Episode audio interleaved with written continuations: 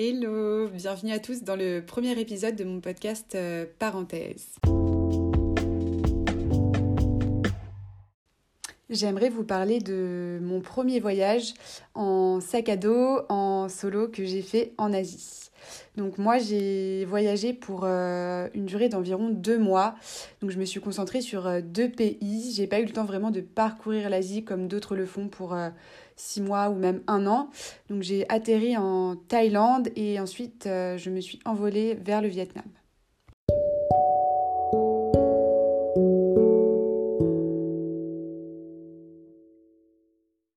J'aimerais commencer par vous parler un petit peu des raisons de mon départ. Je pense qu'il est important quand on prépare un voyage d'avoir de réelles motivations, surtout un voyage seul et surtout euh, dans une destination euh, si lointaine Sinon, j'ai envie de vous dire, on part en vacances. Si on a juste besoin de s'évader un petit peu et de couper avec son quotidien. Mais moi, c'était euh, un petit peu plus fort. J'étais dans une période de ma vie assez difficile euh, émotionnellement. Je revenais de ma deuxième euh, saison à Saint-Barth, donc à savoir que moi je travaille dans l'hôtellerie, donc je suis amenée à pas mal bouger dans le cadre que ce soit de stage ou pour des contrats, des CDD. Et je suis arrivée à un stade vraiment où j'avais l'impression que je vivais à côté de ma vie, à côté de moi-même, et que tout ce que je faisais, je le faisais de, de façon euh, assez mécanique. J'étais vraiment coupée de mes émotions.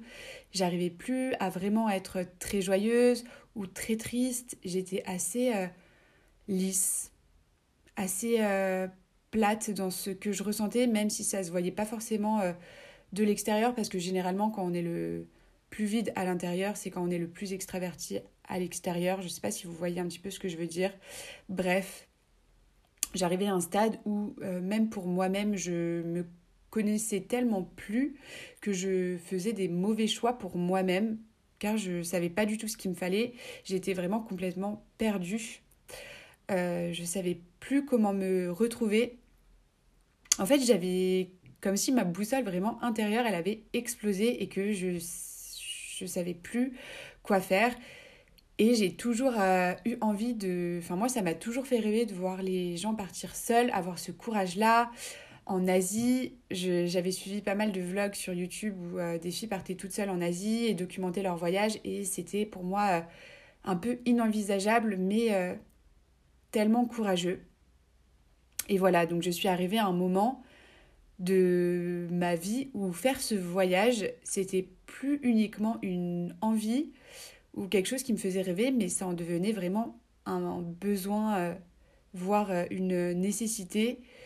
Et je pense que quand on arrive à ce stade-là, la peur, ça devient finalement assez euh, secondaire.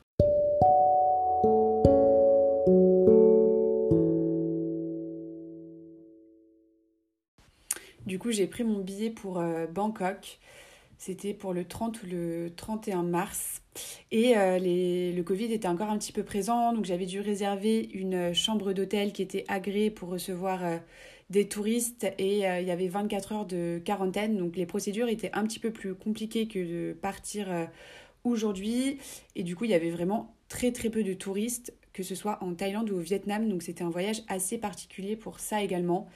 J'ai été confrontée à des pays qui avaient vraiment souffert du Covid beaucoup plus que nous, où on a eu le où on a été confinés, mais on avait pas mal d'aides de l'État. Et là, c'était vraiment euh, sur certaines îles en, Thaïlande, il y avait 50% des, des commerces qui étaient fermés. Enfin, c'était vraiment la galère pour eux. J'ai pu échanger avec euh, certains locaux qui parlaient anglais. Et voilà, ça m'a mis face à une réalité aussi euh, qui a été compliquée, là où nous, on a tous vu le confinement comme quelque chose de super pour se retrouver euh, intérieurement, bah non, en fait, il y a d'autres personnes qui étaient vraiment dans la galère.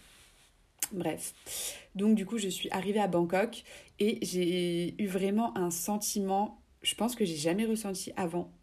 C'était un sentiment euh, qui, me, qui me prenait au cœur, vraiment viscéralement, de d'excitation, de d'envie, d'appréhension et euh, en fait, rien que poser un premier pied en Thaïlande, j'ai su que ça allait être euh, un voyage bon pour moi, je me suis, j'ai ressenti des choses que j'avais plus ressenties depuis longtemps et j'ai su que j'étais au bon endroit.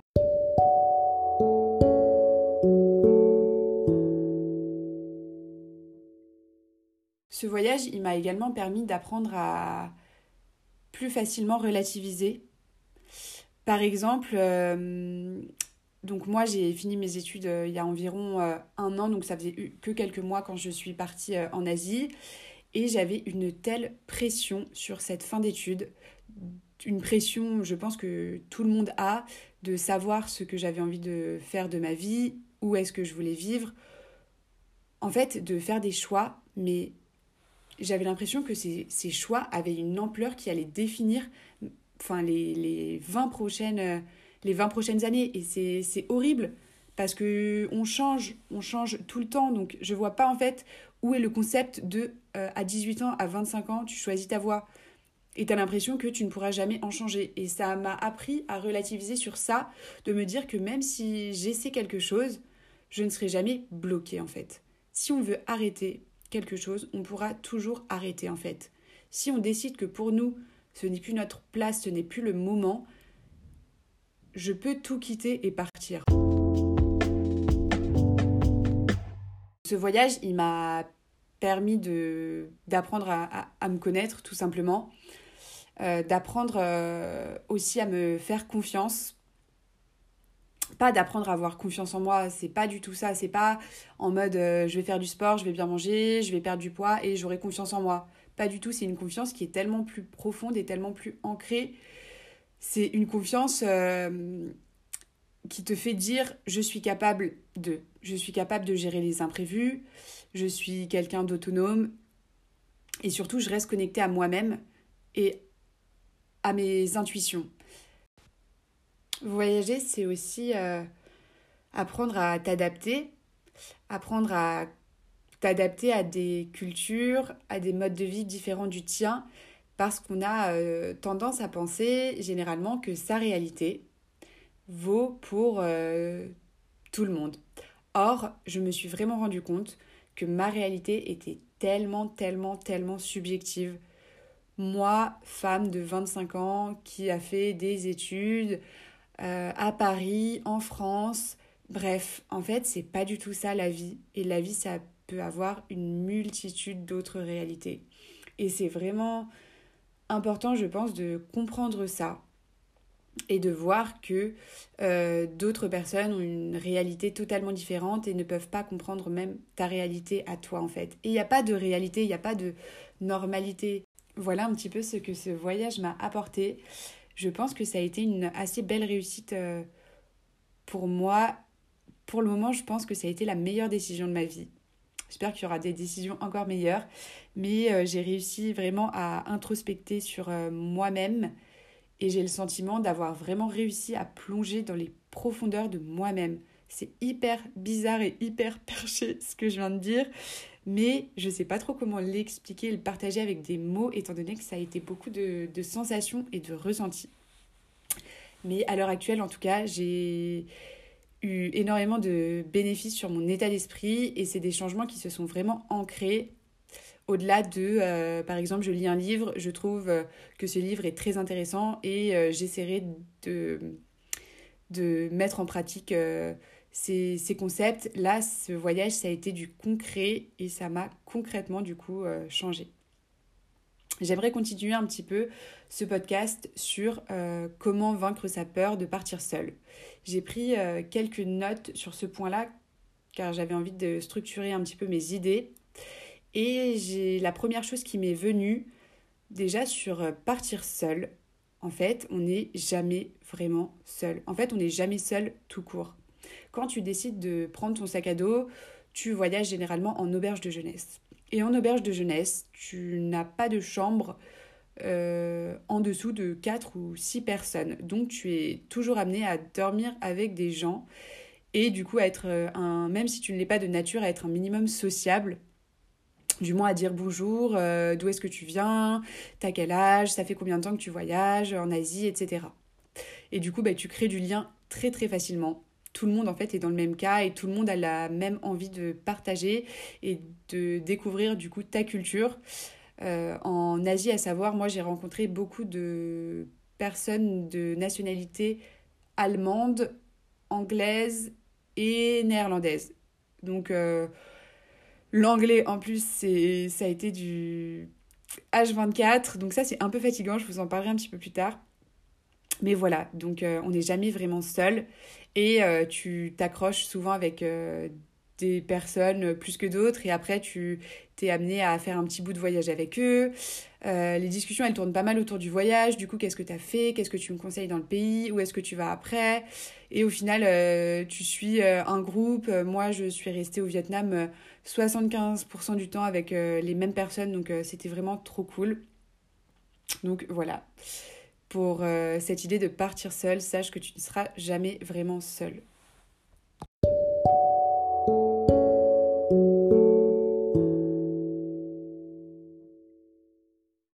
Souvent également, tu suis des itinéraires. Euh, en fait, les itinéraires en Asie sont vraiment tracés pour les backpackers. Tout le monde fait les mêmes villes, tout le monde fait les mêmes auberges. C'est vraiment un circuit qui est extrêmement bien rodé. J'en avais pas du tout conscience avant d'arriver. Euh, donc voilà, après, ce qui est positif dans le fait de partir seul, je me répète peut-être un petit peu, mais c'est de faire les choses en fonction de ce que tu as envie, toi, et de ton instinct. Tu as à demander l'approbation de personne. Et euh, faire les choses selon ce que toi tu veux, ça permet également d'être hyper connecté euh, au présent. Ça permet de d'avoir tout le planning en fait euh, entre tes mains si au dernier moment tu veux changer en fait, tu peux. Quand tu veux, tu peux. Bah voilà, quand tu es seul, en fait, c'est ça. Quand tu veux, tu peux.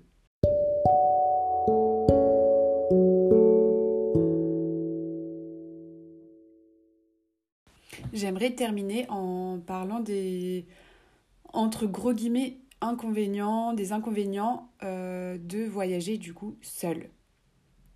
Déjà, je pense que le plus gros inconvénient à voyager seul, c'est le retour ne plus voyager, tout simplement. Donc c'est vraiment cette difficulté que j'ai eue et que beaucoup d'autres euh, ont eu à revenir à un quotidien qu'on a laissé quand on était bah, quelqu'un d'autre un petit peu. Revenir en fait dans un quotidien sachant qu'on a changé. Et ce quotidien, lui, n'a pas changé. Et en en discutant avec euh, certaines personnes avec qui je suis partie, c'est vrai qu'il y a un sentiment assez étrange qui se développe comme si on n'était jamais parti, comme si ce voyage avait été euh, un rêve ou vécu par quelqu'un d'autre. Mais c'est limite euh, un, une stratégie de notre esprit de déni en fait. Genre c'était tellement bien et notre quotidien est tellement nul que on, a envie un peu de supprimer ça. Enfin c'est trop bizarre à expliquer. Mais voilà, le retour est assez compliqué. Et euh, moi, par exemple, après ce voyage-là, j'ai enchaîné avec une saison d'été, d'été à Saint-Tropez. Et c'était la pire idée de ma vie, vraiment.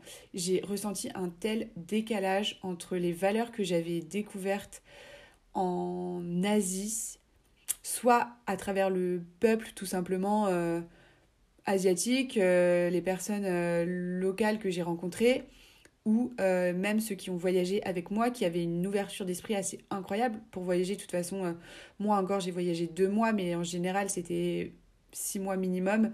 Du coup, les gens sont assez ouverts d'esprit. Et du coup, bah, entre la mentalité de Saint-Tropez, qui est une destination hyper bling-bling, et l'Asie, c'était euh, plus qu'un grand écart là. C'est vraiment, c'était assez dur à vivre. J'ai eu un peu envie genre euh, d'ouvrir les yeux à tout le monde en mode les gars c'est pas ça la vraie vie genre euh, allô réveillez-vous en fait. Genre ça n'a aucun sens. Enfin c'est tellement superficiel je sais pas comment expliquer c'est un peu genre peut-être égocentrique de dire ça mais j'avais l'impression d'être vraiment connectée quand eux ils étaient déconnectés de la réalité donc voilà, je me suis sentie un peu seule, mais ça a été étant donné que j'étais connectée à mes valeurs, à moi. Voilà. Donc, euh, je ne sais pas trop comment terminer ce podcast. J'aimerais vous, vous, dire déjà merci si vous êtes resté jusqu'au bout. J'espère que cet épisode vous a apporté quelque chose, vous a donné envie euh, ou non de voyager. Mais en tout cas, j'ai parlé avec le cœur et j'ai essayé d'être euh, la plus spontanée et à la fois la plus claire possible. Donc voilà, Je vous fais mille bisous et je vous dis à la semaine prochaine pour un nouvel épisode.